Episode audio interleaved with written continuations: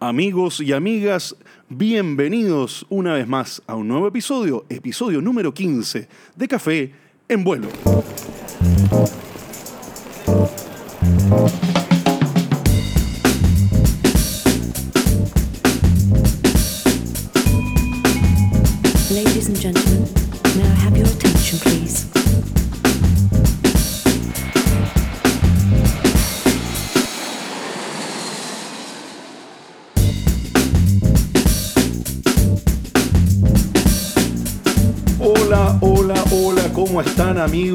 Amigas? Bienvenidos nuevamente, ya estamos de vuelta en este episodio, episodio número 15, ya llevamos 15 episodios, qué manera de avanzar, es increíble como desde diciembre hemos ido avanzando, contando y generando este mensaje que es el espíritu del programa, poder generar un mensaje de motivación, un mensaje de alegría eh, a todos los que nos escuchan. Ya somos más de 4.800, próximo a los 5.000 invitados. Qué increíble, ¿no? Pues cin- 5.000 auditores, perdón. Ojalá fueran 5.000 invitados. Algún día llegaremos a esa cantidad.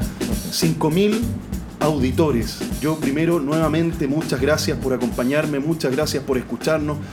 Ese es el espíritu. El espíritu es poder compartir este mensaje, esta experiencia, esta alegría, esta historia. Que si bien es cierto, mucho tiene que ver con la aviación, pero a veces, ¿no es cierto?, tiene que ver muchísimo más con la vida, con cosas que nos vamos a guardar en nuestra mochila de la experiencia, en nuestra mochila de, de la vida para poder tomar mejores decisiones y ser mejores personas. No, no es una excepción tener otro invitado de lujo.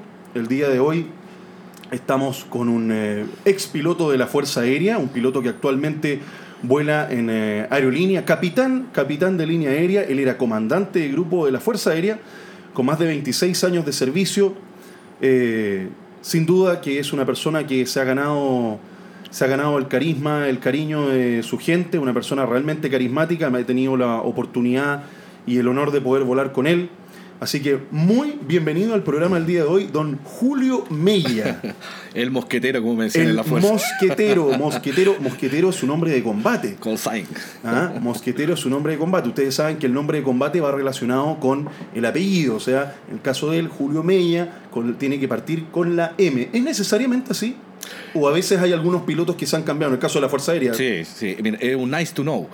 Ah, Sería, ya. es bonito. Perfecto, Ah, perfecto. No Es eh, pero han habido nombres muy simpáticos, especialmente eh, de acuerdo a lo que haya en las películas actuales, que no encuentran con su primera letra del apellido. claro. Entonces salieron los Matrix, salieron los, el caso de los pilotos femeninos, las Trinity de, de la misma película. Entonces, hay de todo, pero no, que- hay de, hay de todo, se escucha de todo en el aire. Bueno, en el, en el caso, porque en el caso de nosotros, los aviadores navales, Sí. tú te tienes que poner alfa y, Claro. la, y, la- y el nombre el nombre de combate tiene que ir sí o sí relacionado con un término naval. Naval, claro. Normalmente, porque al final lo beta el almirante, el comandante de la aviación naval es el que beta. Ya. Eh, tú- uno se quiere poner Maverick, pero, pero no se puede poner. Maverick. Yo me quería llamar Sansón.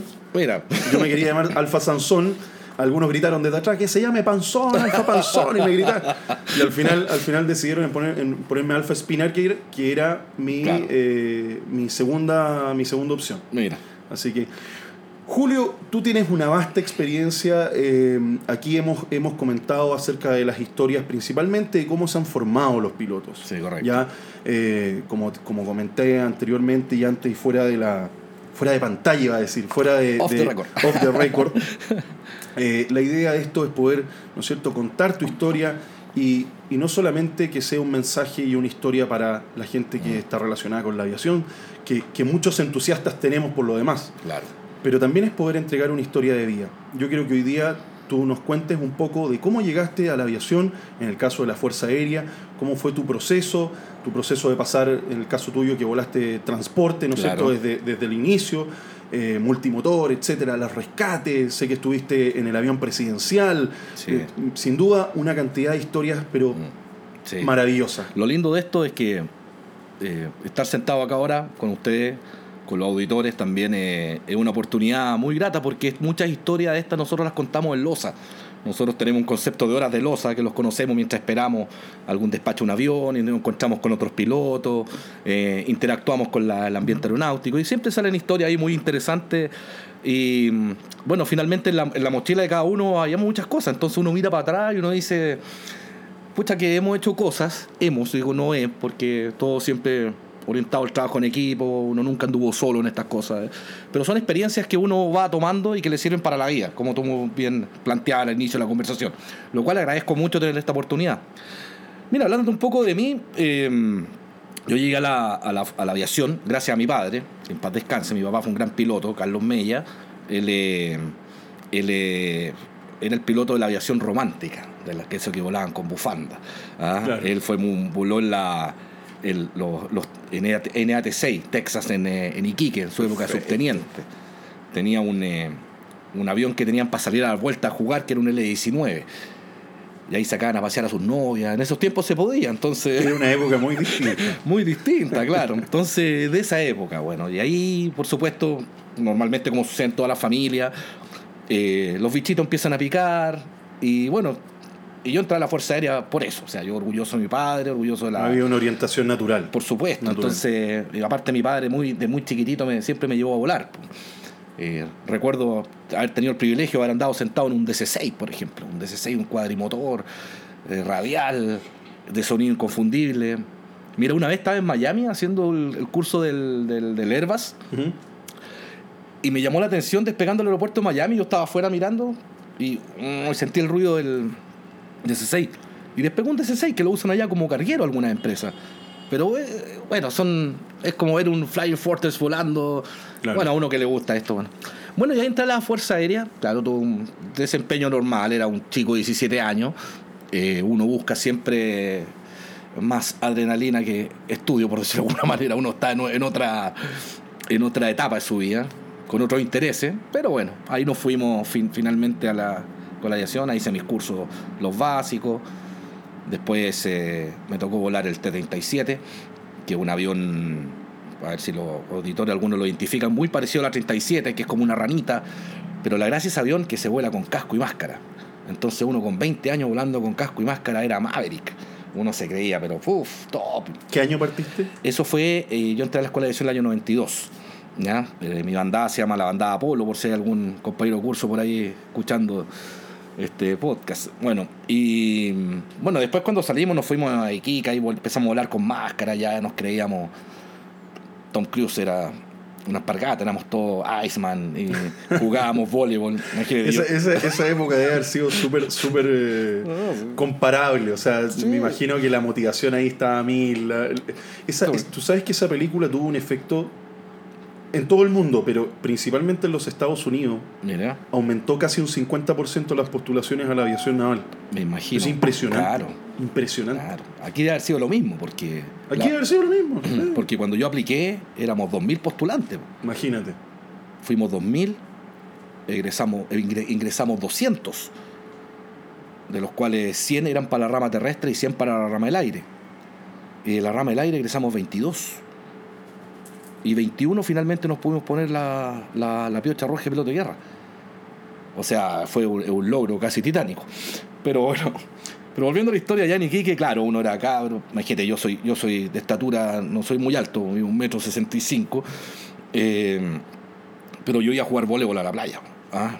En ese tiempo tenía caluga, con las placas, sonaban. y, ¿ah? Nos miraban las chicas ahí, pero bueno, dentro de eso conocí a mi actual mujer, ya llevo 24 años de matrimonio.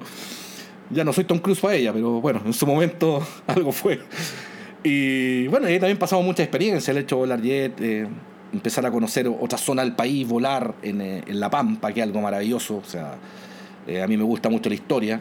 De hecho, con mi mujer de Pololo íbamos a, a La Pampa y veíamos dónde habían sido los combates en la Guerra del Pacífico, visitábamos museos, íbamos a buscar de repente bala o algún elemento, guerre, eh, ¿cómo se llama? Piochas de guerrera de, esa época. Era la historia de la salitrera, pasar una noche en el desierto, no, era una, una maravilla. Dentro de, de lo joven que era, eh, me interesaba mucho esos temas. Iba a ver el gigante Atacama y al Cerrunitas, que está eh, cerca de la Tirana. No, digo, realmente fue una época muy linda. Y en la parte aérea ahí empecé a pasar mis primeros sustos. Porque uno era joven, uno se creía invencible. Y bueno, recuerdo una oportunidad que salí a volar un T-37 solo. En Iquique normalmente en invierno eh, hay unos estratos bajos, hay una nubosidad baja. Pero es una capa, como diríamos, ordinaria, mínima. O sea que uno hacíamos una salida por un radial, me acuerdo, instrumental, cruzábamos la capa a los 6.000 pies y nos íbamos de nuevo al, al ¿cómo se llama?, a la, a la zona, a la zona de trabajo. Y haciendo eso, eh, ya me fui a mi zona, iba solo, un vuelo solo. Y empecé a hacer acrobacia, acrobacia, lo, lo que tenía que hacer.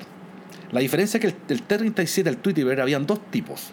Estamos hablando de un avión del año 60, esos estuvieron en Vietnam. O sea, se- claro, sea, Vietnam fue el 70. Tecnología de los 50. Claro, o sea, era, era del indicador de actitud que era una pelota de básquetbol. Claro. Pero ese indicador de actitud que era una pelota de básquetbol, habían dos tipos. Uno que se llamaba el MM3 y uno que se llamaba el Aro 44. La diferencia de eso era el pull to cage, cómo yo erectaba ese, ese giróscopo. En el Aro 44 uno tenía un pull to cage y en el MM3 uno tenía un transmisor con par remoto que se llamaba. Uno apretaba un switch y con el avión nivelado y empezaba el mismo giróscopo a alinearse con la superficie terrestre. Bueno, terminando mi, mi serie de maniobras, eh, empecé a regresar a Iquique y claro, efectivamente el, el- el indicador estaba volcado por toda la acrobacia que hice y lo empecé a tratar de detectar y no se detectó. Y me quedó indicando 20 grados abajo y una inclinación alarde como de 30 grados para algún lado. Y yo, estúpidamente, porque así lo, así lo, así lo he contado muchas veces como experiencia, para que, porque la aviación se basa mucho en Y experiencias. todavía hay muchos aviones que el horizonte se, Claro. se reajusta de la misma forma. Yo debía haber asumido una condición de panel parcial, que se llama, ¿cierto? Para los amigos ahí que no sepan lo que es un panel parcial, es que volamos sin el indicador de actitud y, damos, y nos damos referencia de actitud, ya sea por la velocidad, por la razón de descenso, por la razón que van girando los giros, o por el, el famoso palo y bola. Bueno, y entro a mi holding a hacer mi aproximación y yo estúpidamente dije, no asumí una condición de panel parcial y dije, voy a hacer la aproximación con el avión, va a estar nivelado en las condiciones que me está mostrando el ADI. O sea, los 20 grados en área abajo y los 30 grados de inclinación, yo dije, esto para mí es nivelado. Con e- ya, ok. Tomaste esas correcciones en el Tomé fondo. esas correcciones y me la empecé a meter en la mente. Bueno, y entro a la aproximación. Hay que entrar con la rueda abajo, con el flap abajo. Y voy entrando. Y este no, no, no tenía un HCI, tenía un, un- un instrumento que se llama el ID249, que es antiquísimo. Bueno. Y iba, iba ya entre la aproximación, se estaba poniendo oscuro por la nube, me acuerdo, me subo el visor. Y me figura una bandera que dice NAV y LOC. NAV y LOC que perdí la señal del VOR, de la radioayuda principal que estaba haciendo mi aproximación. Y como muy bien me enseñaron, tuve que hacer una aproximación frustrada, un go around. Y al colocar potencia, yo miro mi indicador de actitud y veo que estoy virando a la izquierda y que estoy con la nariz abajo. Y corrijo por el indicador de actitud para quedar nivelado y con la nariz arriba, pero después me acordé que está el indicador de actitud malo, entonces volví a la condición anterior, más la aceleración del avión me provocó una desorientación espacial que te juro que yo pensé que me iba a matar. No tuve idea que era para arriba, que era para abajo. En dos segundos todo giraba, pero como, como, como loco, para cualquier parte. No tenía sensación física de que fuese colgando o fuese apretado en el asiento, que es la sensación que te da la G positiva o la G negativa, de acuerdo a la posición que tú vayas. Y dije, me voy a eyectar. Yo era alférez, tenía 22 años, un equivalente a un guardia marina en la, en la marina. Y me acuerdo que saco las manos del avión y las coloco en las manillas de eyección. Y justamente escucho por Ah, o frecuencia. sea, estabas decidido. Yo me iba a eyectar porque el avión estaba incontrolable. Y pongo las manos en la manilla de eyección. Y en ese momento escucho un instructor que estaba despegando en otro avión. Y yo pensé para mí, oye, soy alférez. Si me eyecto, me van a echar. eh, me van a retar. No, mejor no me eyecto, dije. Y puse las manos de nuevo en los controles. ¿Pero todavía estabas en la sopa o ya estabas afuera? no, ya estaba cayendo, no, no sabía para dónde iba. Ya, perfecto. Pero fue una decisión que dije porque escuché al, al instructor y que más encima fue mi instructor. Entonces me asusté. Bueno, el cuento corto para lo que conocen Iquique. El aeropuerto de Iquique está en el borde costero, ¿no es cierto? Y al lado, hacia el lado de la cordillera eh, hay un farellón muy grande. Exacto, sí. Entonces, y, la distancia entre el farellón y la línea de costa es, corta. Y por ahí uno aproximado.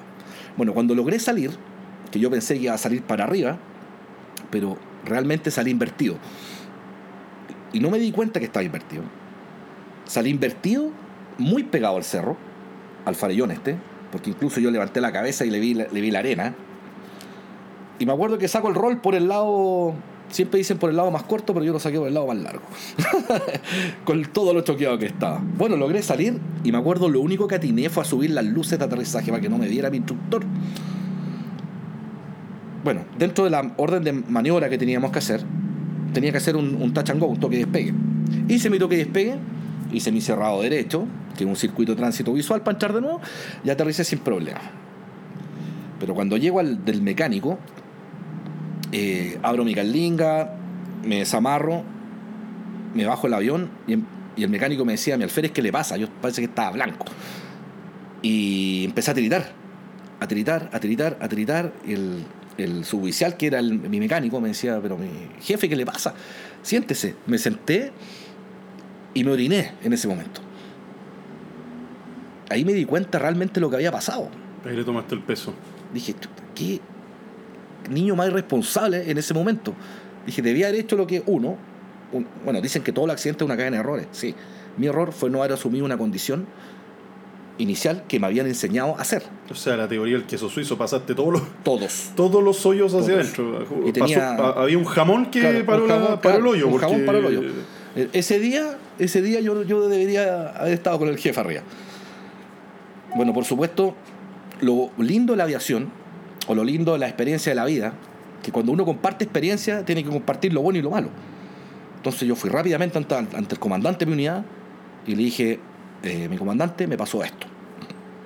el comandante muy inteligentemente paró las operaciones ese día, junto a todo lo, a la, a la dotación de pilotos, que éramos todos jóvenes en ese tiempo, y más los instructores, y me, me puso adelante a contar esa experiencia. Y esa experiencia parece que sirvió mucho. Porque el, manual dice que una desorientación espacial uno no siente si va para arriba o para abajo.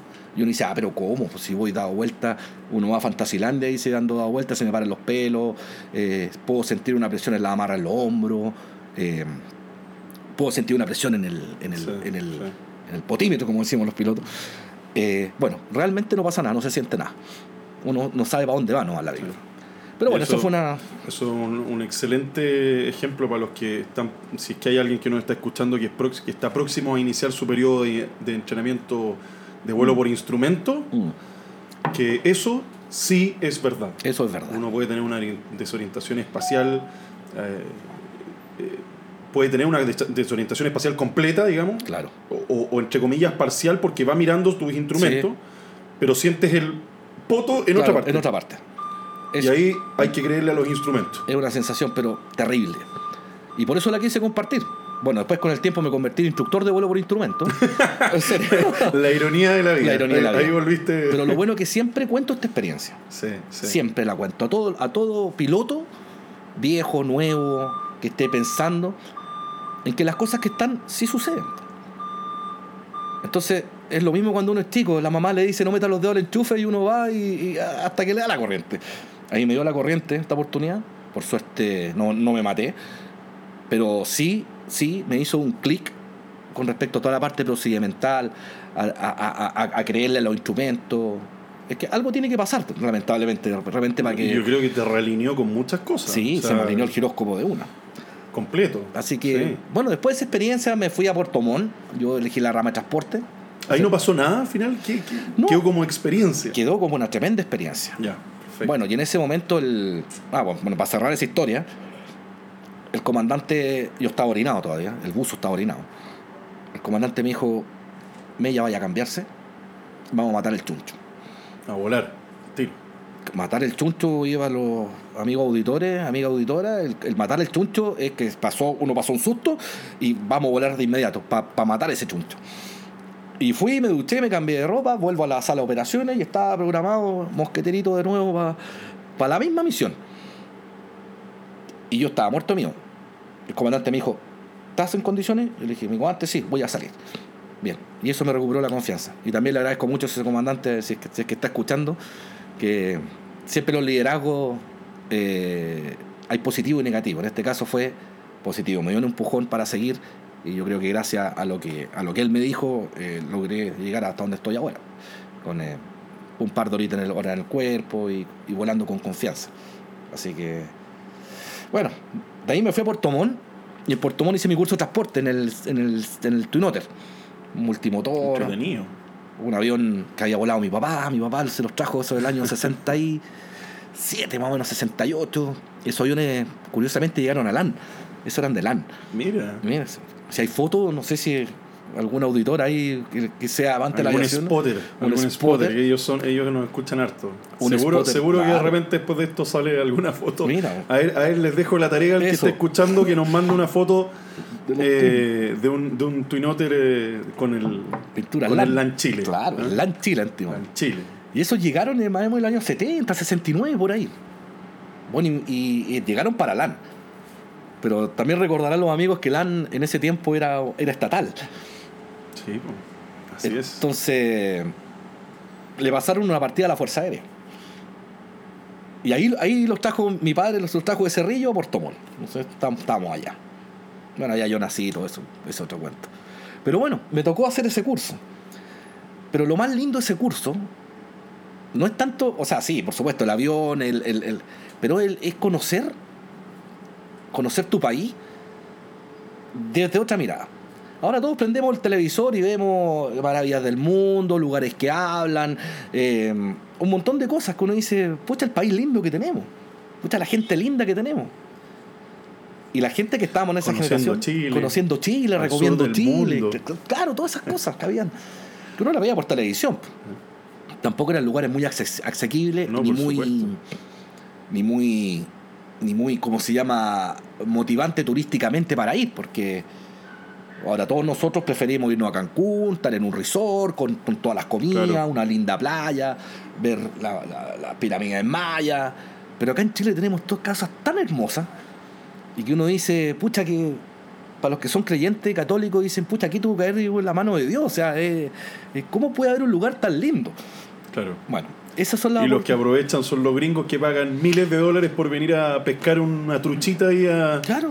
al O- sur de Chile. O gringos que duermen arriba, les gusta dormir arriba de las piedras y pagan millones de miles de dólares. Pues entonces, Sí, sí, es cierto, es cierto. Si Nosotros no, no apreciamos en ese sentido nuestro, nuestros lugares. Nuestros lugares. Sí. Claro, dice siempre el pasto del vecino es más lindo. Ese, ese es el dicho que más, que más encuentro. Pero claro, los gringos cuando vienen acá con mochila que cruzan todo el mundo para hacer estas cosas. de- Bueno, pero para llevarte un poco a la zona, esa zona volábamos mucho en la región de los lagos, región de Aysén. Allá hay muchas muchas localidades, muchos chilenos que hace patria ahí, muchos. Localidades pequeñas, con pistas pequeñas, que tienen mucha dificultad.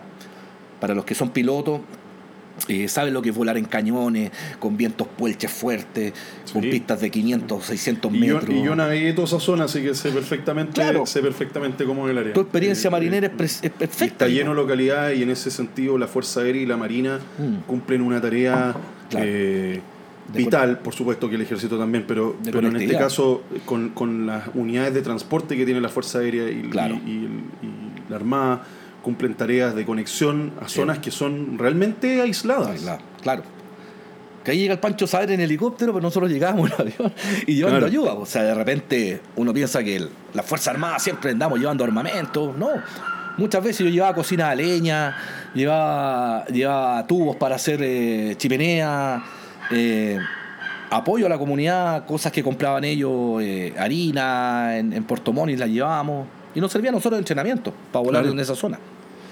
Bueno, y dentro de esas cosas habían, pasaron varias cosas entretenidas. Habían, tú te das cuenta del valor de la vida ahí, de cómo la gente valora lo, poco que tiene. O sea, no le interesa más, no le interesa tener más de lo que tienen, si son felices. La felicidad e- ella era un campito, su animalito, y los niños, por ejemplo, que iban a las escuelas, escuelas rurales, los niños se pegaban caminatas de señora, muchas de ellas eran internados, y eran escuelitas que quedaban en medio de la nada, podríamos decir nosotros. ¿Qué sería para nosotros aquí en Santiago, por ejemplo, vivir en medio de la nada? Pensando en, ego- egoístamente en el santiaguino. Alguien que se vaya a vivir, por ejemplo, a Huechuraba, a una parcela. No, está en medio de la nada. Pero No. tiene una tremenda carretera, tiene al lado el mall, tiene al lado la carnicería, tiene todo. Esta gente no. Esta gente, si quiere comer, tiene que. su animalito. Y tiene que hacer todo el proceso que nosotros vamos al supermercado al Jumbo y lo, lo- tenemos todo ahí. Bueno, dentro de eso eh, hay varias, varias historias bonitas de, de- la gente. Por ejemplo, una vez la, la municipalidad de Chaitén, en ese tiempo que cor- correspondía el área donde estábamos, eh, ganaron un concurso unos niños, eh, tomaron unos niños, me acuerdo, y le pidieron a la Fuerza Aérea trasladarlo a Puerto Montt. ¿Para qué? Para que tengan un día, para que vayan a, a- a la ciudad, para que conozcan. Y son niños criados ahí toda su vida, o sea, muchos de ellos no conocían los autos, habían visto uno o dos autos con suerte, pero para ellos... la- Camioneta, la camioneta que está ahí dando claro, vueltas. para ellos el, el animal, Ah, el caballo, Sí, sí, sí. pero el avión también era parte de su vida. Estos niños, el avión para ellos era, era como el vehículo. Bueno, fuimos con estos niños, eh, me tocó ir a buscar, ¿no? una localidad que se llama Segundo Corral. Ahí para que alguien quiera googlear ahí donde queda Segundo Corral. Un lugar pero maravilloso. ¿sí? Y los llevamos a Puerto Montt. Y los teníamos que regresar en la tarde. Y curiosamente me, me nombraron piloto para ir a buscar y ir a dejar. Entonces fui a buscar a los niños, eran motivados, eran, eh, eran eh, niños entre 6 y 10 años, no Ah, me acuerdo. chiquitito. Iban algunos, con los, iban algunos papás, tutores. Tremenda oportunidad, pues, Tremendo, cabros. claro. Entonces tuvimos un vuelo cerca de 35, 40 minutos más o menos que duró el vuelo. Llegamos a Puerto Montt. Ahí, eh, como era tema con la Fuerza Aérea, la Fuerza Aérea les colocó un bus y los llevó a Puerto Montt. Ya yo me fui a hacer mis trabajos que tenía que hacer ahí como oficial y empecé a preparar el vuelo de regreso y llegaron los niños a eso de las 4 o 5 de la tarde. Y me llamó la atención un chiquitito que no haber tenido más de 7 años que traía el pantalón mojado, mojado por el, por el lado del bolsillo. Y yo dijo, este niñito se habrá vomitado, le habrá, se habrá orinado alguna cosa. ¿Qué le habrá pasado? ¿Qué le habrá pasado? Bueno, y acercándome más me doy cuenta que traía un cono, un barquillo de estos helados. Y le digo, oye, ¿qué, qué tiene en tu bolsillo? Y nos decían, tío, no, tío, traigo un, me traigo un helado para llevarle a mi hermano. Ah, Uy, ahí, ahí- ahí se, me, se me apretó la garganta y me cayó el lagrimón y decía, puta, pero ¿cómo le voy a llevar un helado? Algo para nosotros tan natural, sí, pues. pero para él era un trofeo para su hermano. Entonces, historias así que te hacen ver que de repente la, eh, los niños valoran cosas tan. algo tan pequeño. Si ahora todos se sacan los ojos por un iPhone 12, por, un- por el último. por el, la última ingenio tecnológico, pero estos niñitos eran. No, y además que es gente que vive feliz, Vive feliz. que Son no felices. necesita más y vive feliz. Claro. Eso es lo que de repente nosotros no apreciamos. No apreciamos. Y Nos damos que- cuenta, queremos más, queremos más, pero no nos damos cuenta de lo lindo de lo que tenemos. Lo lindo, lo sencillo. Exactamente. Lo lindo, lo Exactamente. sencillo. Y esa vez, bueno, ese niñito, eh, bueno, otro, en otra oportunidad es que iba a la cordillera. Ya la cordillera empieza a caer, a caer la nieve, nosotros llegamos con los aviones y siempre llegaba un niñito a recibirme, me acuerdo. Pablito se llamaba. Él Tenía ocho años.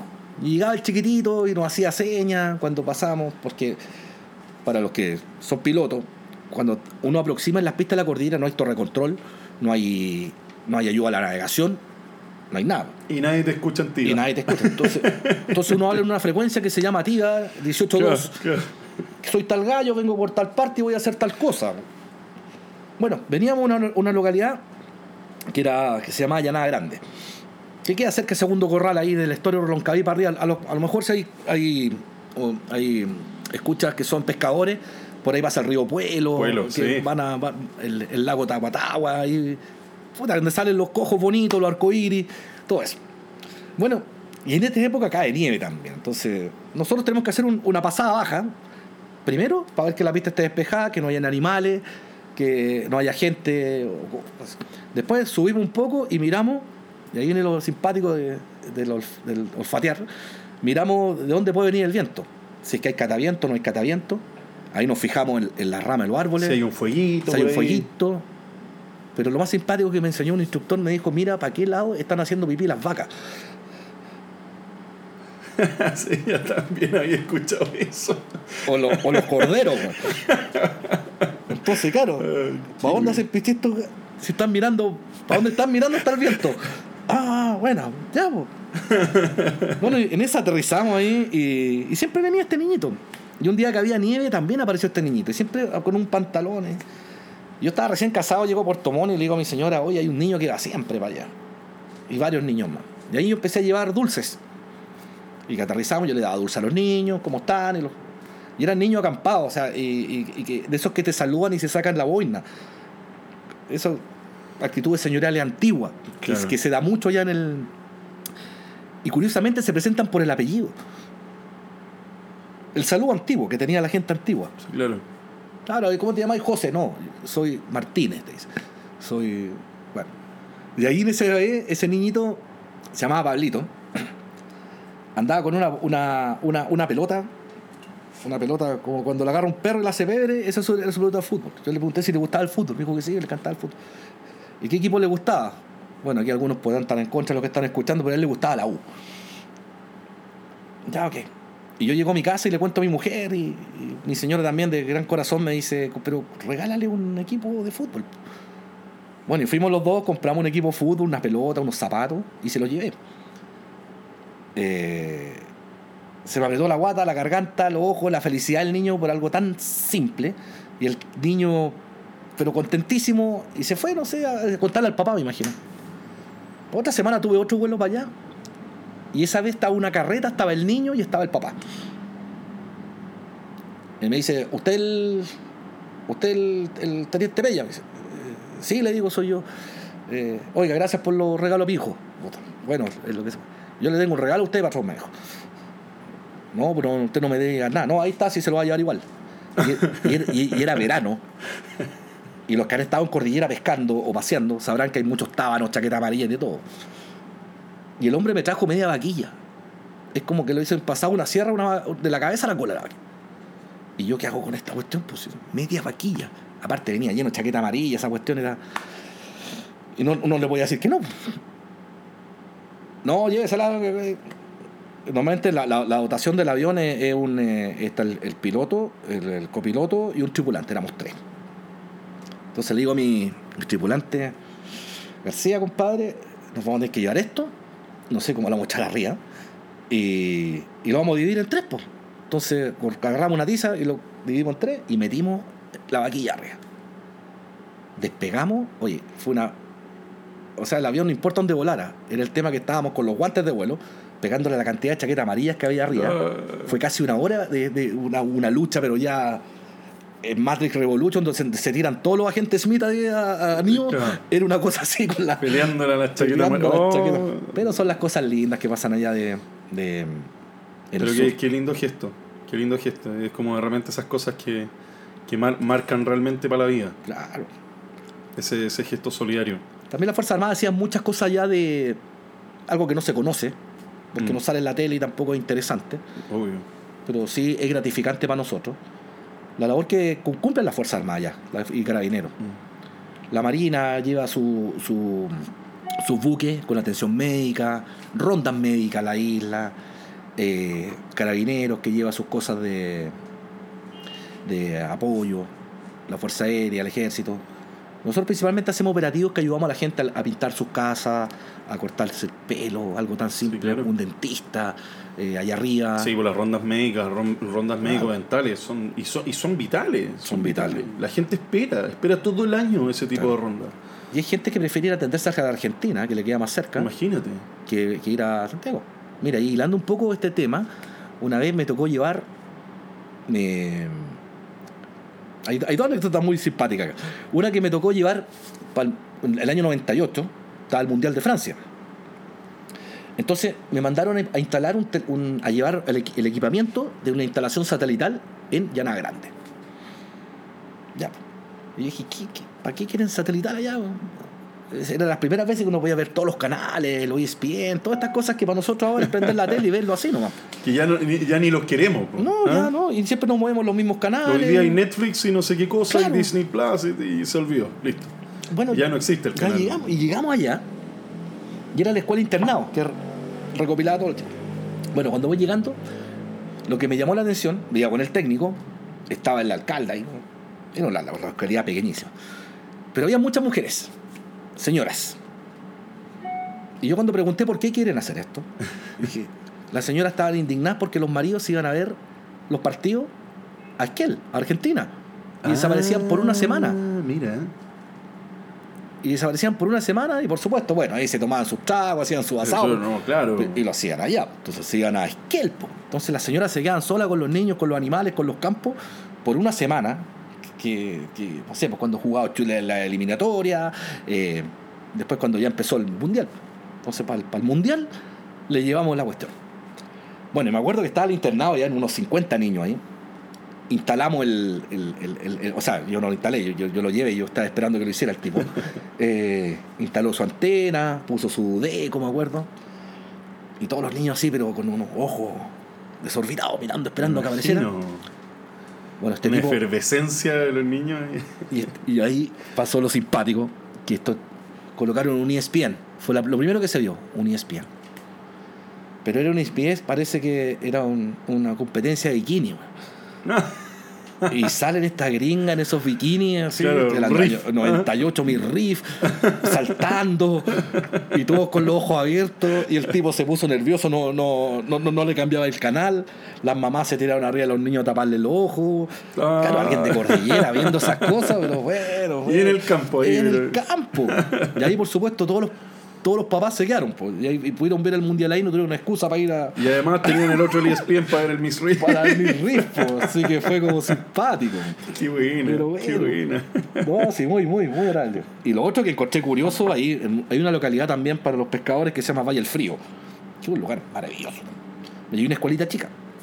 Bueno, ahí eh, había problema de conectividad porque para poder pedir horas a los, a los CEFAM de Puerto Mona, para que la gente viaje, viajaba en caballo o la llevábamos en avión.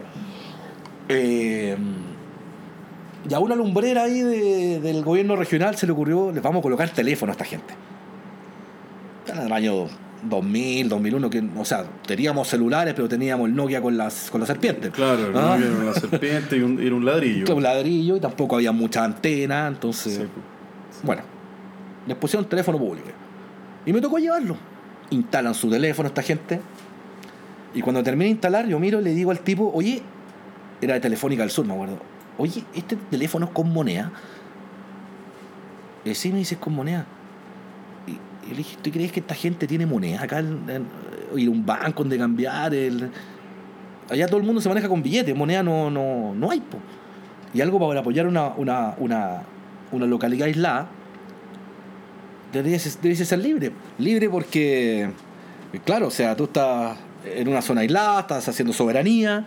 Bueno, y, le- y lo más simpático fue la explicación que me dio el tipo. Me dice, no, teniente, lo que pasa es que, es que para que evitar eh, que hagan llamado a, a- a- a líneas porno, a líneas a líneas de, de estos, no sé, pues estas de... Antes estaban de ese tiempo de moda las líneas eróticas. Y yo decía, no puede ser esta. o sea, para que no se ma- ma- malutilicen. en Para que no se pero- malutilicen, Pero con ese motivo malísimo. Malísimo. Bueno, el problema era que efectivamente había monedas y tenía que ir cada 15 días a sacar las monedas. po. Y la gente, bueno, finalmente no se cumplió el objetivo, que era, que era como se llama, coordinar con los servicios de salud para la hora y todas esas cosas. Bueno, y así muchas cosas más, por la misma gente que, como te contaba anteriormente, los operativos médicos, muchos de ellos nos, nos- nos hacían, nos esperaban con, con ágape. Yo venía llegando del avión arriándome la vuelta, buscando esto por dónde aterrizar, y veía los, los, los, los corderos crucificados ahí en, al palo.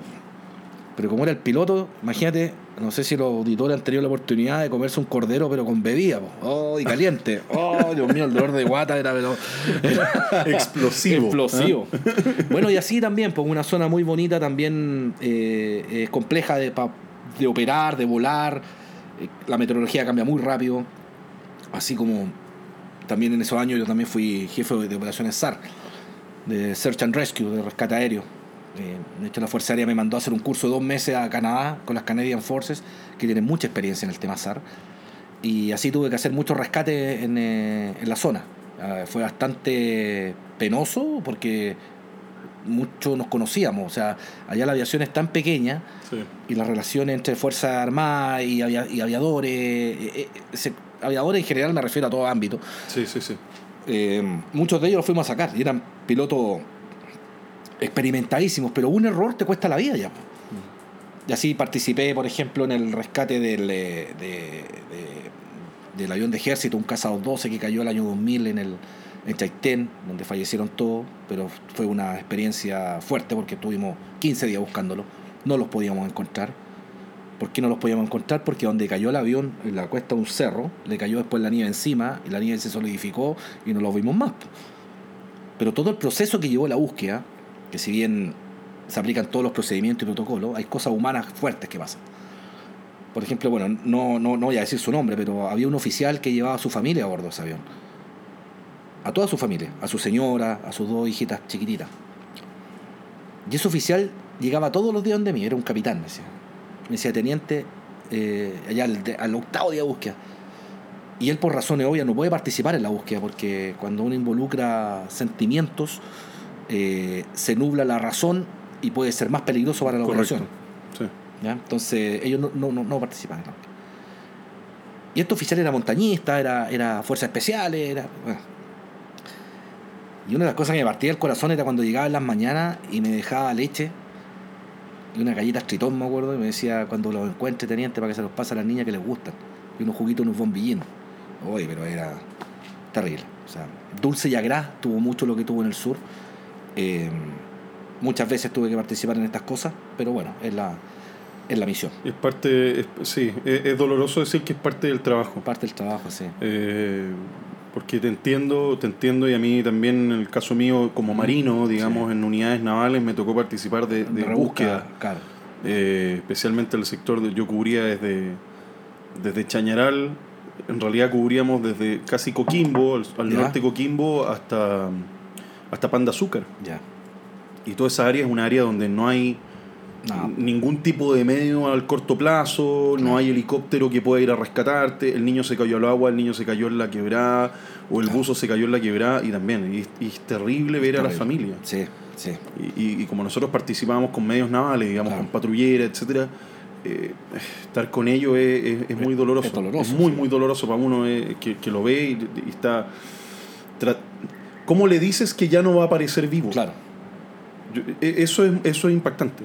Así que... Y aquí lo complejo era particularmente cuando hay noticias que tienen cierta trascendencia, el, el- el- el- no sé si llamarlo morbo la prensa, pero muchas veces que, que insisten que si no lo encuentran es por culpa tuya. O sea, uno, uno es parte de, uno está sufriendo con algo. Lo pudimos ver ahora en el caso del, del caso del, del- de, este, de este niño Del chico Tomás. descanse de Tomasito. Claro, había algo por la prensa, por, eh, por, eh, por- por- por- bueno, todo se, tiene su rating, sus cosas, pero de repente te hacen decir o te hacen preguntas que tú no las puedes responder porque no, ¿por qué no? Estamos haciendo todo lo posible, puede sonar muy, muy polite, puede sonar muy una línea normal, Sí, de, pero razo- de repente suena muy político, pero lo- los medios a veces son escasos. claro, Y, y uno, y uno realmente le pone el alma y El el, alma, corazón en esta cuestión. Y, y por eso te digo, es más más doloroso, doloroso. no poder no, que no aparezca. Claro. No aparezca misma- esa, incertidumbre. incertidumbre, la- el- los esfuerzos, la planificación. Mira, en esa misma línea, en esa misma búsqueda, me acuerdo que había un día, eh, un día precioso. Estaba el día precioso para volar. Pero había un puelche, ahí para que los auditores entiendan, el viento puelche es, es cuando se produce un viento, que aquí en la zona central se llama raco, que es un viento que sopla de cordillera a mar, a través de los cañadores. Y los cañadores provocan un efecto Venturi, ¿no es cierto? Que se acelera el viento ahí y ese efecto Venturi provoca turbulencia. Entonces podemos tener un día precioso, pero no podemos volar por turbulencia. Entonces en esa oportunidad muchos periodistas se me acercaban me decían, ¿por qué no están volando? Porque no se puede, pues le decía, pero me decían, mira el día. Claro, ellos no son pilotos, no, no son meteorólogos, no entienden la condición. Y me estuvieron jodiendo toda la mañana con eso. Y me perseguían con la cámara atrás, me decían, teniente, ¿por qué no vuelan? ¿Por qué no vuelan? Y yo fui del comandante, le dije, mi comandante, permítame salir a volar. No, chicos, está, muy turbulento. Pero déjeme salir y que se mareen, por favor. Y que salten y, que sea una coctelera ese avión. Y lo hicimos. po. Ya, le dije, ya, todo arriba. Los subí arriba del Twin Otter, no volaban ni los pájaros. po. O sea, oye, despegué y era como que agarraran el avión con la mano y lo batieran de arriba para abajo, atrás, saltaban las cámaras, vomitados la gente. Y yo lo único que hice, despegué, hice un circuito izquierdo y aterricé de nuevo. Fueron 10 minutos en el aire. Y se bajaron todos vomitados. Y les dije, ¿se dan cuenta cuando uno le dice las cosas de repente que, que es verdad? Callado, sil- silencio en la frecuencia. Silencio en la fila, en la frecuencia. Zona y frecuencia, buenos días. Ah, pero y eso. Bueno, y después de esa experiencia ahí me, me enviaron al, a- de ahí me desempeñé como instructor de vuelo por instrumento en un citation. Tuve la suerte de, en, el, en mi paso por la escuela de aviación como instructor, de hacer instrucción a las primeras mujeres. ¿Ya? Eh, primera promoción de mujeres pilotos. Tuve el honor y la dicha de hacer la instrucción, un desafío que para una, para una, una institución como éramos era muy difícil hacer el cambio chip.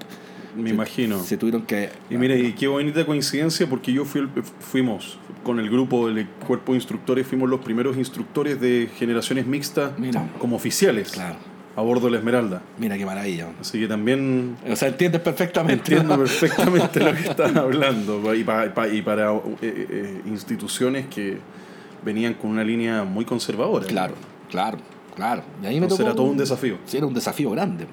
De partida, ¿cómo hacer un briefing? Puerta abierta, puerta cerrada. Claro. Y de partida era simpático. ¿Por qué? Porque cuando estuve en la escuela de aviación como instructor, claro, llegaron la, la generación femenina a volar, que eran parte mixto, porque también tenían compañeros hombres. Era la misma sección que le tocaba volar ese día. Y bueno, y partimos con esto. Nos hicieron un briefing psicólogo, nos hizo un briefing... eh, todo el mundo habló de que, de que, no sé, pues poco menos iba a entrar, por decir de alguna manera, un alien. A, a- a- íbamos a conocer un alien. Si la pega había que hacerlo La pega igual. serle igual. bueno, y vimos que las chicas eran exactamente igual a, los- a los muchachos. po. La diferencia es que son mujeres que tienen otro. se expresan de, distinta manera, otro sentimiento. No digo que sea bueno o malo. Son muy, todos tenemos mamá, hermana, hija, en mi caso. Y hay que interpretar ciertas cosas de repente, que es distinta la, la naturaleza, el pensamiento mágico que tiene. Bueno, aquí va este comentario era que cuando yo entraba a briefing con un muchacho, el cadete, bueno, las maniobras son esta, esta, esta, esta otra, el caro me miraba así con cara seria, yo le hablaba golpeado, pero cuando entra una, una niña, una, una, una, una oficial, una cadete en ese tiempo, como que uno mismo, como que se cambia. Te bajaste 10 decibeles al Entonces tiro. uno baja 10 decibeles, la habla más acá. Y aparte la misma cadete, pucha, iban arregladitas, iban perfumadas. eh, son tan aplicadas las chicas que cualquier estupidez que yo dijera, la, que- la escribía con un lápiz con pluma, me acuerdo, con una libretita roja. Y al siguiente vuelo No, llegaba con con, pompón. con todo eso pasado en limpio y destacado con rojo lo que yo había hecho énfasis. Súper estructurada y ordenada. po. Entonces, el mío fue inicial, después fue un, un periodo muy lindo, o sea, volar con ella, bueno, te das cuenta que tienen las mismas capacidades de, de todo, ¿no? un montón de, de, ¿cómo se llama?, de, de prejuicios que uno tenía, se los sacó rápidamente, y son chicas muy profesionales, chicas muy, no voy a hablar de chicas, voy a hablar de oficiales, porque son oficiales, eh, estupendos oficiales, buen manejo, buenas decisiones, con ascendiente mando, es lo mismo, o sea, la diferencia es que uno ti- tiene moño y el otro no. Esa es la diferencia. Y que la gorra una es puntúa y la otra es redonda. Claro. es la única diferencia. El resto. Bueno, y ahí fue en Puerto Montt que estuve haciendo instrucción de vuelo por instrumento a ese curso también, que le hice instrucción primaria en la escuela de aviación, después le hice instrucción de instrumento allá. Y de ahí me tocó el gran salto de mi vida, po, que, que fue el, eh, el honor, el privilegio de ser parte de la primera dotación de un avión nuevo para la institución, de un avión de largo alcance, que era el 767, que se estaba buscando, un- era el concepto se llamaba avión de transporte estratégico. ¿Ya? Bueno. eh, Ese era el título de la el canción. título de la canción. y dentro de ese marco, al principio se pensó en un Airbus 310, me acuerdo. Mira, ¿sí? Y yo estaba tranquilamente en Puerto Montt, de repente suena el teléfono, llámame el general, voy donde el general, mi general ordene, me ya fuiste seleccionado para integrar el primer curso del avión de transporte estratégico. ¿qué es eso? Bueno, en dos semanas estaba en Santiago, cambiaba, tenía 11, tenía 2, y, y me estaba subiendo arriba de un, de un Air France, y me fui a Berlín a hacer el curso de- del 310, un avión que yo no... Tuve que ver fotos para ver qué avión era, no, no, no, Claro. no, no, no sabía. bueno. qué buena. Bueno, finalmente ahí estuviste 10 años desde que partiste. Claro, y ese 10 curso, años, wow. ese curso lo hice en la Lufthansa, Mira. el de 310. Y el alemán es, pero alemán para sus cosas. De repente yo iba volando aquí todo con falla de todo y me decía, Julio, en un inglés me decía, ¿cuál es el, qué altitud tenías que mantener? 10.000 pies, Mr. Girl, le decía. ¿Y cuánto están manteniendo? 10.050. Mantén 10.000, 10.000, chuta. Perfecto. Bueno, después llegamos a Chile y el avión no, no llegó. Y de repente me pasan, me llama el comandante, nos llama el comandante al grupo que estábamos. Muchachos, preséntense mañana en LAN Chile que van a hacer el curso el LAN de 767. Oh, ahora un 767. Cambio de switch, nos fuimos ahí. Airbus, Boeing. Bueno, hicimos el curso ahí, nos disfrazaron de LAN, nos pusieron. Bueno, fuimos un piloto LAN por, por un año. Y bueno, de repente llegó nuestro avión, nuestro lindo avión. Me acuerdo, se baja el gringo, 767. apaga la batería, estábamos los cuatro esperando el avión ahí. Que una- está, que está muy lindo a, lo- a- a todo esto. ¿eh? Lo- Sí. lo- me tocó verlo el otro día en la plataforma. Lo pintaron con un gris distinto, más brillante. Claro. Y está precioso. Realmente está lindo el avión. lindo. Muy, muy lindo. Ese gris se llama superioridad aérea. Superioridad. Superioridad aérea que lo usa la USAF. Mira. El mismo color de la USAF. eh, bien bonito el, el- el color. Súper lindo, súper lindo. De hecho, lo, lo- lo pintamos en, en- en Atlanta, en, la Delta Técnica, y ellos no hacen el, el maintenance. eh, bueno. Oye, llega el avión, se baja el, el que lo trajo, nos pasó la llave y chao, nos vamos. Y llorana, cago joribariba, como dicen en la isla de Pascua. Y nos quedamos los cuatro mirando. Mirando el avión. ¿Qué vamos a hacer con esto? ¿Qué hacemos, pues, weón? Y justo llega una orden de misión que teníamos que ir a Nueva York para la Asamblea Nacional de la ONU. Al tiro, una cosa poca. Puta, al, al mes que est- teníamos el avión, que recién nos estábamos conociendo. ¿Habías alcanzado, me Sí. imagino, a hacer algún vuelo prueba? Sí, por supuesto, habíamos hecho Ya. un par de vuelos, habíamos a Haití a hacer unos relevos de las fuerzas nacionales que estaban allá, el batallón Chile, Ya, perfecto, perfecto. habíamos hecho unos vuelos régimen acá, Ya. Y el avión impecable. impecable. Pero el problema era ir Ahí a- estamos hablando del año Era eso el año 2006, 2007. por lo menos. 2006-2007. Y bueno, llega y nos llega, estaba la presidenta Bachelet de, de, de- de- al, al de presidente. Y bueno, y nos llegó ir una orden de misión para ir a, a ¿cómo se llama? Vaya, A Nueva York. a Nueva York. A Nueva York, pues todos sabemos que es complejo Nueva York, pues, o sea, es Nueva York. pues. Entonces, empezando a escuchar ahí en el... De en- Puerto Montt a Nueva York. Claro, del canal de Tenglo a Manhattan, pues decías. Ah, Eso es. Claro, el canal de Tenglo y la isla al frente. No, Chuta. si es lo mismo que el Hudson y, y Manhattan. Claro, medio cambio, pero. ¿ah? Es lo Sí, mismo. en vez de cerro hay edificios. Claro. No hay problema. Uy, vamos. ¿Y cómo hacemos esto? Bueno, la Fuerza Aérea tenía harta experiencia en giras presidenciales porque apoyó mucho las giras de presidente Frey en su tiempo. de- Hasta ese momento, ¿qué avión, ¿qué avión estaba cumpliendo funciones presidenciales? Mira, ese avión eh, era un 737-500 Perfecto. para ya. el para short range, para decirlo, para, para regional.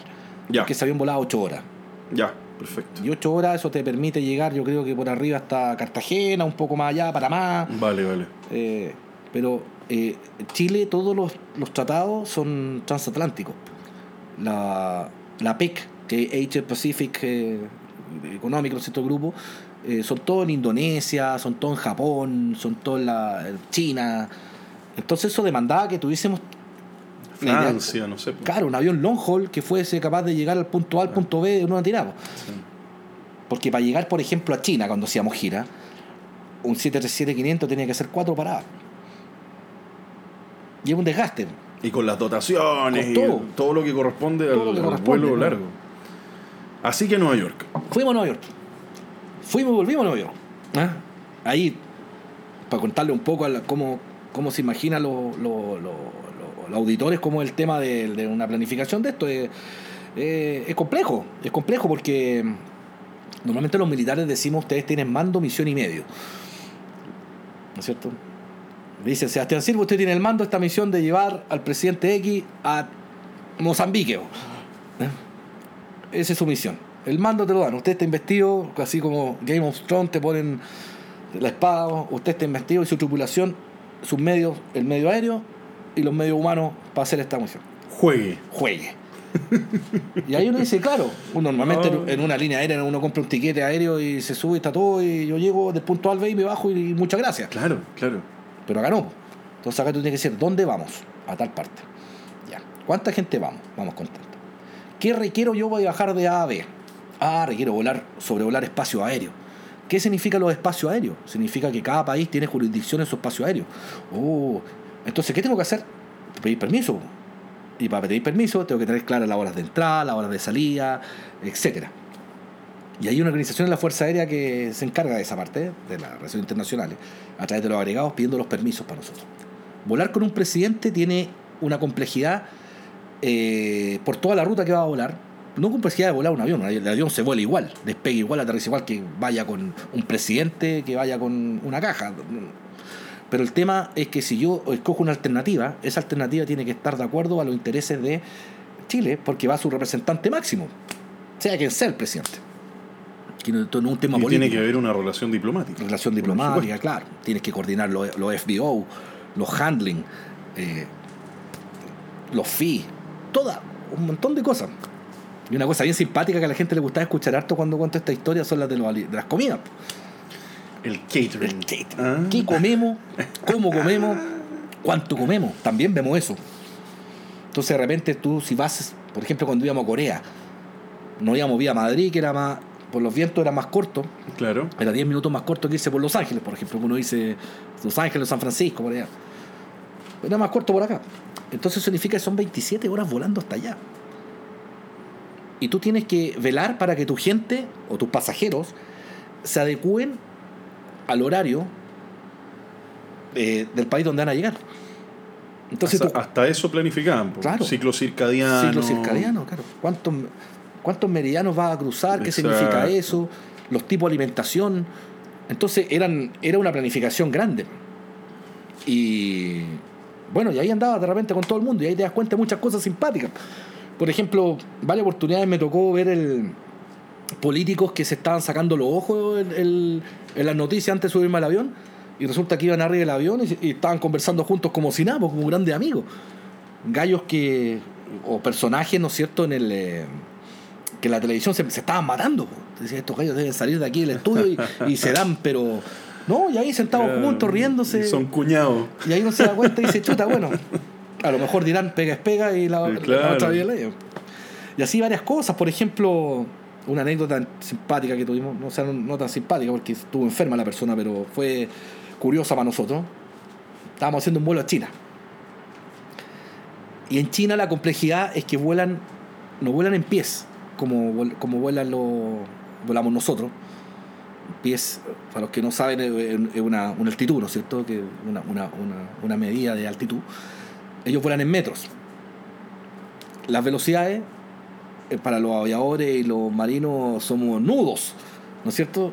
Millas náuticas por minuto, no, allá son kilómetros por hora o metros por segundo. Entonces todos los aviones traen la medida gringa que en pie, en nudo. Entonces tenemos que tener una tabla para hacer conversiones. Ahora, por supuesto, hay aviones más modernos que traen para poder cambiar esa- esas mediciones. Bueno, y aparte teníamos que hablar inglés con los chinos.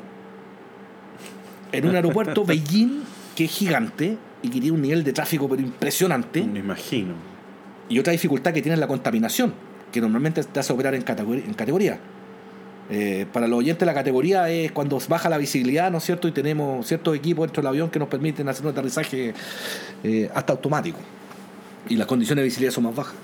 Bueno, en el briefing yo hablé con mi tripulación y les dije, eh, miren, vamos a hacer vamos a hacer cabina estéril, que significa que no, no se pueden interrumpir las labores de la cabina de mando, a no ser que sea algo muy especial, y se hable solamente los temas. Entonces, pedí asegurar la cabina mucho más arriba, para entrar en conciencia situacional, nos metimos los cuatro pilotos al cockpit para escuchar el inglés del chino. Imagínense un chino hablando inglés con un chileno y el chileno hablando inglés con el chino. O sea, muy difícil para el chileno entenderle al chino y más difícil debe ser para el chino entenderle al chileno. Y aparte que en China, los chinos hablan en chino con los aviones, no hablan en inglés. O sea, tú, tú no sabes dónde está el otro avión. Tú escuchas chin, chun, chun, chun, chan, chan, chan, chan, dicen al otro lado. Chuta, y uno, y uno mira lo- en el TICAS, ahí en el, donde muestran los avioncitos, cómo se va moviendo todo. Bueno, veníamos en el descenso, me acuerdo, a Beijing. Yo llamo a la tripulación, le digo ya, a partir de ahora, cabina estéril, voy a desconectar los interfonos de, de atrás para adelante. Cualquier cosa que pase, ustedes me botan la puerta para atrás. Y ahí, ahí, ahí vamos a ver qué, qué, qué pudo haber ocurrido. Qué increíble. Bueno, cuento corto, y estábamos haciendo nuestro descenso. Me acuerdo que en el TICAS veíamos 20 aviones adelante, 20 aviones por el lado. Y todo era chun, chun, chun, chun, chan, chan, chan, chan. Era así. Qué terrible no poder entender No nada. entendía nada. Y cuando nos hablaban a nosotros, nos hablaban en inglés. 10 meters. Descent to 3,250 meters. Chuta, sacaba una tabla. ¿Cuánto? Son, son, son 10.000 pies, ya, pa. Y poníamos 10.000 pies ahí en el MCP. en el OFCU, como se llama los cuatro. Entre los cuatro ayudando y todo, Sí, todo entendiendo. Trabajo en equipo. Bueno, era de noche, la visibilidad estaba mala, habíamos en categoría. Y de repente empiezan a botar la puerta patada. Oh. Entonces el otro comandante le digo, por favor, ¿puedes ver qué pasa? Abre la puerta. El, el tripulante le dice, tenemos un senador con una trombosis, una obstrucción pulmonar. Ya ahí, el médico presidencial que iba arriba dijo que tenemos que aterrizar lo antes posible. Si no, este tipo se muere. Chuta. Entonces, ahí venía la otra parte. Bueno, teníamos que arreglar la emergencia, por supuesto, prioridad, para aterrizar. Pero lo que venía después era explicarle qué tenía el enfermo. Bueno, lo simpático de esto que eh, llamamos, Beijing, tenemos una emergencia médica a bordo, un senador está con una embolia, y... Ok, dijo el, el chino, y de ahí dijo, ¡Sonora! Algo así. Y todos los aviones que estaban adelante, ¡fa! desaparecieron. o sea, no sé qué orden dio el tipo, pero que todo el mundo se fue.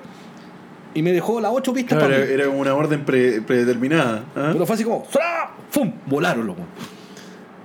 Bueno, logramos aterrizar finalmente y claro, lo pudimos salvar. Era, tenía una embolia pulmonar. De hecho, está toda la parte, eh, nos, nos preguntaba el centro de control qué, qué tenía. Eh, can- eh, he can't breathe, le decíamos. ¿no? El, el, el, el lung estaba apretado, no, no teníamos el término médico. Ay, qué terrible. Entonces preguntaban todo eso para abajo mientras tratábamos de aterrizar en Autolán en categoría ya, pues. No, si fue. Bueno, y ahí quedó ese senador que iba allá, pues. Bueno, si quieren buscar la noticia ahí, esto es público, está ahí, eh, ese fue Fulvio Rossi, que le. que le. ese tiempo era senador, que le pasó eso en, una gira presidencial. Y así varias cosas. De repente, cuando Chile com- eh, compró los F-16 con Holanda, nosotros estábamos volando por Europa con una gira presidencial también, y algo fue, fue bien bonito eso. Estábamos pasando por eh, el espacio aéreo alemán y nos dice Eurocontrol de que si nos, podían escoltar eh, cuatro aviones de combate. Eh, nos miramos, sí, y de repente por el lado aparecen dos F-16 por un lado y dos F-16 por el otro. Nos dieron la bienvenida cuando ya pasáramos a, a los Netherlands. Fue bien bonito. Aproximaron con nosotros Mira, ¿eh? y hicieron un desprendimiento táctico ahí. Bueno, aterrizamos en Rotterdam, honores, todo. Llegaron los pilotos a saludarnos. No, fue bien, bien simpático, sí. Pasan cosas muy, muy simpáticas. Pero eso en el fondo es un, eh, fue un estilo de vida bien, eh, bien bonito, muy, muy lindo. Tuve la oportunidad de conocer todo el mundo. Eh, muy agradecido de la vida, de Dios, de mi familia, porque el costo familiar es altísimo. O sea, me imagino que tú como, como oficial de la Marina salías a navegar y un mes, dos meses, te das cuenta que tu familia tiene otro, otro hay un training distinto cuando estás tú, cuando no estás. Eh, sí, sí, a un ritmo diferente. pero es una cosa por otra, o sea, tuve la oportunidad de conocer todo el mundo, sí, muy encantador por llevar a mi mujer a conocer todo lo que vi. Eh, yo sé que pocas cosas me pueden impresionar, tuve la suerte de estar volar en todos los continentes, volar por todos los mares, conocer los destinos que si no fuese Farcas no, no, no lo podría conocer. Pero gracias a esto, eh, son las cosas que a las instituciones de repente uno tiene que agradecer y ser feliz con eso. O sea, una oportunidad así no la debe tener nunca más. ¿Fue un costo familiar grande? Sí, sí. Tuve que recuperar a mi familia, ¿no? Tuve que... eh, porque yo, yo, yo era un invitado en la casa, yo desaparecía al mes, yo estaba una semana. Y cuando estaba el papá en la casa era, era como extraño. Chuta. como que invadías la rutina de tu casa. Pero son los contras. Pero los pros fue eso, así que para mi ganancia profesional y mi experiencia de vida fue algo muy lindo, conocer gente, eh, fue bien, bien especial. Y finalmente, bueno, o sea, 26 años de servicio, fue todo- Sí. toda una aventura y pasaste por distintas partes porque además tú te, además te casaste a muy temprana edad. Sí, me casé muy joven. sí. Eh, tú actualmente est- estás su señora y tienes dos niñitas. Dos niñitas, sí. Dos niñitas. Eh, 26 años de servicio y, Claro. y eso es parte de, del estilo de vida. Sí. Del estilo de vida. Finalmente decides retirarte a los 26 años. Sí. Sí. eh, con toda la experiencia que tenías encima. sí. Eh, ¿Qué era lo que buscabas? Hoy día, hoy día ya estás consolidado como un capitán de línea aérea. Ya, ya había sido comandante durante Claro, mucho sí. tiempo. O sea, eso, eso yo creo como, como objetivo de vida ya se había cumplido. Pero, Claro. ¿qué es lo que buscas hoy día, finalmente? Porque hoy día eres capitán de una línea aérea, Sí. comandante de un 320. Sí. Eh, Es- ¿Cuál, ¿Cuál es ese paso a seguir, ¿no es cierto? Esa nueva etapa que decidiste, no, ¿sabes qué? Este, esta etapa se termina, sí, comienza una nueva etapa sí. donde voy a buscar algo, Distinto. algo distinto. Mm. Eh, ¿Cuál fue esa propuesta? Mira, yo entré a la Fuerza Aérea a los, tenía 17 años cuando estaba postulando. Imagino que tú también, cuando entraste a la Marina, eh, eh, fuiste joven, o sea, las motivaciones que uno tiene a los 17 años, no es que vaya a tener una jubilación a los 20, no es que, no, uno quiere, quiere hacer cosas. Uno quiere, ni siquiera uno piensa cuánto va a ganar. ¿No es No, cierto? no, Uno eso no es un, no, nunca fue determinante. nunca fue determinante. Mientras uno tenga sus amigos, Sí, su- sí. las cosas que uno vive, que son muy distintas a las que vive otra gente. No digo que es más interesante, no. Es, es distinto. Es diferente. Es distinto. Es Es, distinto andar en un, en un Porsche que andar en un, en un Hammer. po. Pero son los dos entretenidos. Obvio. bueno, eh, 26 años, sí. Ya había terminado mi curso de Estado Mayor, me había ido bien. Los desafíos que me esperaba la institución era un mando de una unidad de vuelo, una agregaduría aérea. Pero vi que el horizonte eh, ya se me estaba acabando el vuelo, porque el vuelo, eh, si bien uno entra a la Fuerza Aérea para ser un oficial, te enseñan, te enseñan a ser un piloto, es un oficial, un ín- íntegro en distintas áreas, capacitado en distintas áreas. El vuelo es una parte más de tu... de tu- pero llega un momento que hay que bajarse los aviones. Y para mí estaba llegando ese momento. Lo otro también me gustaba mucho, la, la parte administrativa, la parte de mando, eh, lo disfrutaba mucho. Pero sí disfrutaba más volar. Volar para mí es, es, eh, no es un trabajo, nunca lo fue. Es un, es un momento que tú, que muchos pilotos que están acá escuchando a lo mejor, eh, o, o que han volado pasajeros lo han sentido. El hecho de sentir un avión despegar, mirar para abajo, ver las ciudades chiquititas, ver los problemas chiquititos, ver cómo nos ahogamos en un vaso de agua de repente. No sé, pues yo a los pasajeros ahora eh, eh, le hago concursos, lo hago mirar para afuera, le hago preguntas sobre, sobre, sobre cómo se llama nuestras regiones, cómo se llama esto, cómo se llama lo otro. También para que se motiven a, a conocer su país, a conocer. Bueno, y todas estas cosas yo las voy a empezar a perder. Sí, tenía otro, otra carrera, se podría decir, en, el- en la Fuerza Aérea. Quizás no ya tanto en los aviones. Pero viendo la experiencia de mi padre, que mi padre también se retiró de la Fuerza Aérea en su tiempo y voló en LAN, me contó otra historia y otra experiencia. Trabajar con otra gente. Imagínense la, la suerte que tenemos. pues, O sea, yo tengo 48 años, volamos con niñas de 20, volamos con chicos de 25 años, volamos con gente de 50. O sea, hay un popurrí de experiencias de vida que unos volaron aquí en, en Singapur, otros en China, otros en Estados Unidos, eh, niños que tienen su, su, su primer trabajo. Entonces, yo creo que lo más lindo es crecer como persona. Y yo vi que afuera a lo mejor podía crecer un poco más. Me gusta estar rodeado de gente positiva, conocer otras experiencias. Y me motivó el cambio, uno principalmente porque ya iba a dejar de volar. La Fuerza Aérea es algo que amo y yo me gané mi derecho a que me entierren con mi uniforme. Me lo gané. Y así va a ser. O sea, mi, mi mujer tiene claras las instrucciones que a mí me van a enterrar con mi uniforme en la Fuerza Aérea. Para mí la Fuerza Aérea fue mi vida, es mi vida, soy todavía parte de ella y voy a seguir siendo hasta el día que me muera. Y si me llama mañana la Fuerza Aérea para servirla, voy, voy a ir de nuevo y feliz. Pero en esta otra etapa, como te explicaba, me motivó eso. Me motivó un cambio ya, salir un poco de la burbuja. eh, quizás aquí muchos colegas, auditores, fueron de la Fuerza Armada, saben que como que estamos como encerraditos, así, una cosita que vivimos nuestras cositas. eh, pero salir al mundo es otra cosa. Totalmente. Y eso quería hacer. Eh, mira, yo te hago esta pregunta porque si hay una de las cosas que hemos conversado a lo largo de todos los episodios de Café en Vuelo, hemos hablado acerca de la pasión por las cosas. Sí. Y que de repente esa pasión que uno tiene con respecto a algo, que a lo mejor de repente hasta no conoce,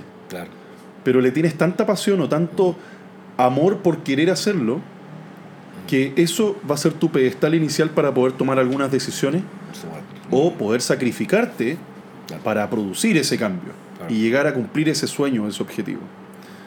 Y básicamente lo que hiciste fue eso, Sí. querer seguir tu pasión. Eh, sin duda, sin duda que, que yo también dentro de mis decisiones, que fue bastante más joven, la mitad del periodo de servicio que hiciste tú en, en- en la Fuerza Aérea, yo lo hice en la Marina, pero sin duda que tiene que ver mucho con la pasión. Aquí nos enamoramos de la aviación puntualmente y de poder seguir volando y poder seguir manteniendo ese, ese, esa motivación, esa energía que te da el, el ruido de los motores y, y- lo que dices tú, participar con gente, todos los días conocemos gente distinta, Mm. pasajeros diferentes, conoces vías, conoces historias. Eh, Muy lindo. Me, me parece, me parece fantástico que haya sido esa la, esa la decisión. Claro. Y, y- y como te digo, lo que buscamos y lo que hemos visto a lo largo de todas estas historias ha sido la pasión, La pasión. ese cariño, ese, ese amor por lo que uno hace. Eso es decir, no voy a trabajar, voy a volar. Exacto, Eso, eso es. exacto. Exacto. Y en todo rubro. En todo el que tenga esa pasión eh, es algo que es indescriptible. Mm. Que para esa persona finalmente no se hace su trabajo. No, claro. Eh, fíjate que el otro día eh, me tocó entrevistar a este a Víctor Lineros, que es spotter. Ya. Eh, Apasionado él. Y él saca fotos. Sí. Le saca fotos a los aviones. Y uno lo podría ver como algo tan sencillo. Pero resulta que hoy día en Chile hay un grupo importante de spotters. Los spotters, sí, los sigo en y, Instagram. que, ahí. y que ellos sacan sus fotografías porque esa es su pasión. Sí, Ellos tienen distintos trabajos, Claro. distintos, distintos estilos de vida, pero finalmente es su pasión. Mm. Y lo que queremos es seguir nuestra pasión. Es parte de los mensajes que queremos entregar. exactamente. Eh, Julio, bueno, primero parto agradeciéndote al tiro por la compañía, por el tremendo episodio, historia que has contado. Sin duda que tu, tu carrera eh, eh, de- en la Fuerza Aérea ha sido tremendamente rica. Eh, creo que somos afortunados de ser hombres Sí. del aire. Sí. Eh, sin duda que eres un afortunado de la carrera que has tenido y, y- y eso se, va ganando con el tiempo.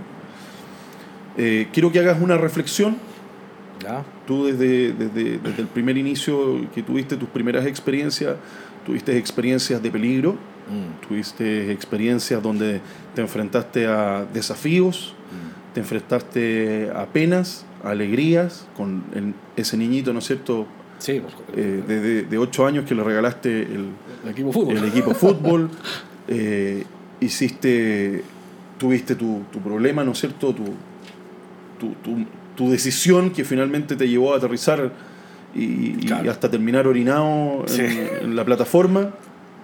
Eh, pudiste hacer instrucción a generaciones femeninas, masculinas. Tuviste tu experiencia como piloto de- al mando del avión presidencial, que sin duda que haber sido una experiencia maravillosa.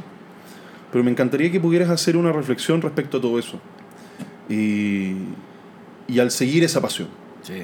a lo que te mantiene hoy día vivo y que puedas eh, dejarle ese mensaje a todas las personas que nos escuchan, que quieren ser pilotos, Sí, que quieren ser, eh, que ser, quieren ser parte de la aviación claro. o que simplemente quieren buscar esa pasión en, el, en, en, en, en su, en su horizonte, su lo, tienen, su lo tienen en su horizonte, lo tienen en su objetivo de vida y, y- falta ese empujoncito. claro. ¿Cuál es tu mensaje el día de hoy? Mira, yo digo que, bueno, cada uno tiene una historia distinta, pero como, como uno, uno enfrenta la vida. Es como enfrentamos la vida. Cómo, cómo podemos eh, tomar cada experiencia. Cada persona es una experiencia. Y nosotros somos seres sociales. Cada persona nos entrega una experiencia. Y la experiencia de vida que nosotros vamos generando también va todo dentro de la juguera de nuestra vida. Yo soy un agradecido de la vida. Yo soy un católico, creo en Dios. De hecho, mi lema es Dios, patria y familia. Mi familia el núcleo fundamental de todo esto. Son eh, gente que me dio su apoyo, eh, que están conmigo, que somos solo uno. Me ayudó a valorar mucho a mi familia. Yo a mi familia todo.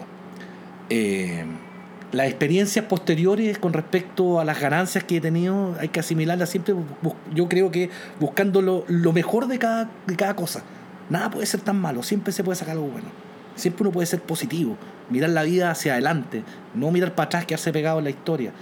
O sea, es bueno conocer la historia para seguir avanzando. pero avancemos.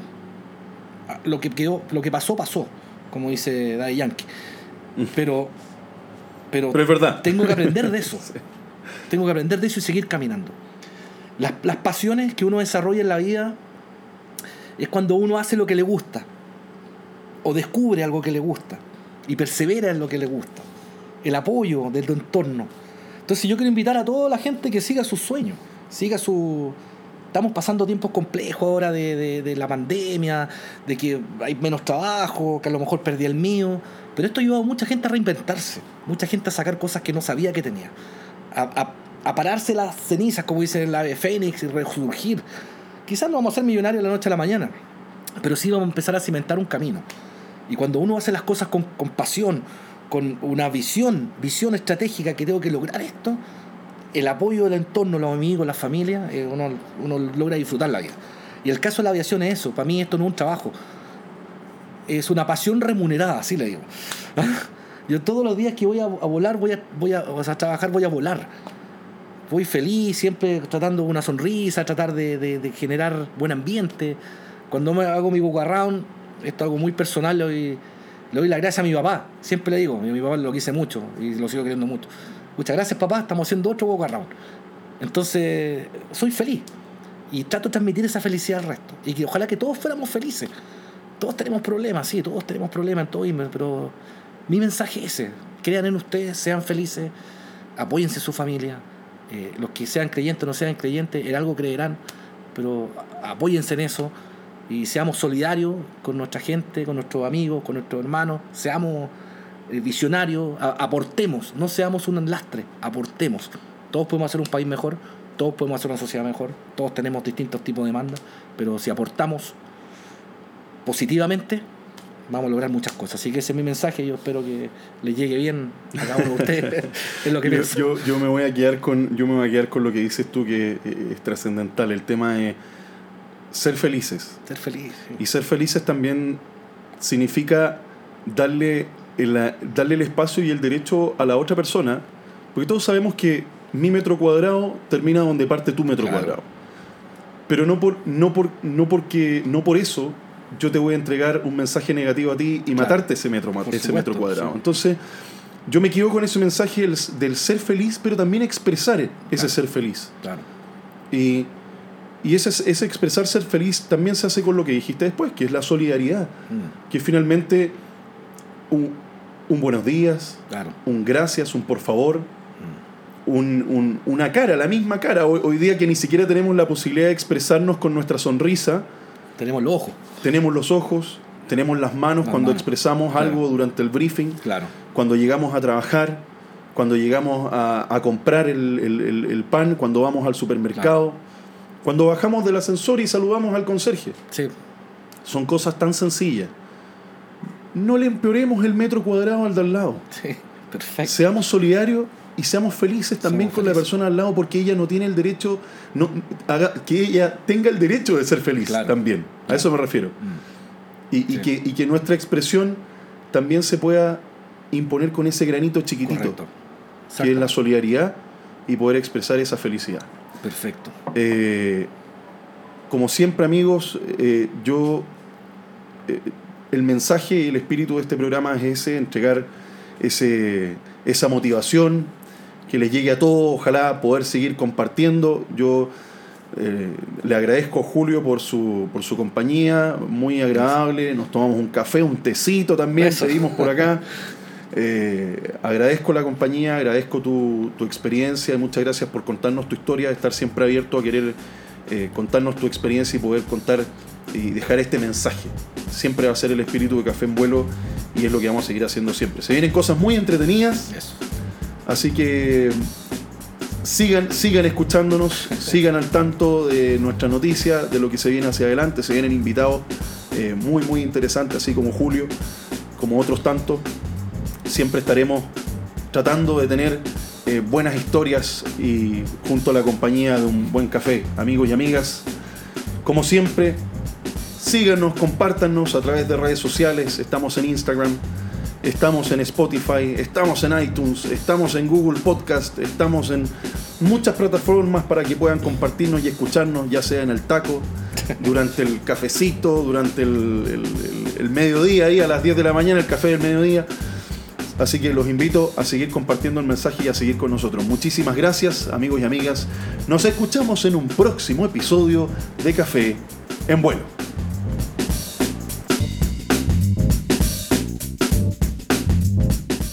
Si te gustó este programa, suscríbete ahora a nuestro podcast. Acompáñame cada semana en un nuevo episodio de Café en Vuelo. Siempre en la compañía de algún invitado con quien iniciaremos un vuelo a lo largo de nuevas ideas, experiencias, historias y mucho más. Por supuesto, también puedes seguirnos a través de nuestras redes sociales en nuestro Instagram oficial Café en Vuelo. Nos escuchamos en un próximo episodio. ¡Chao!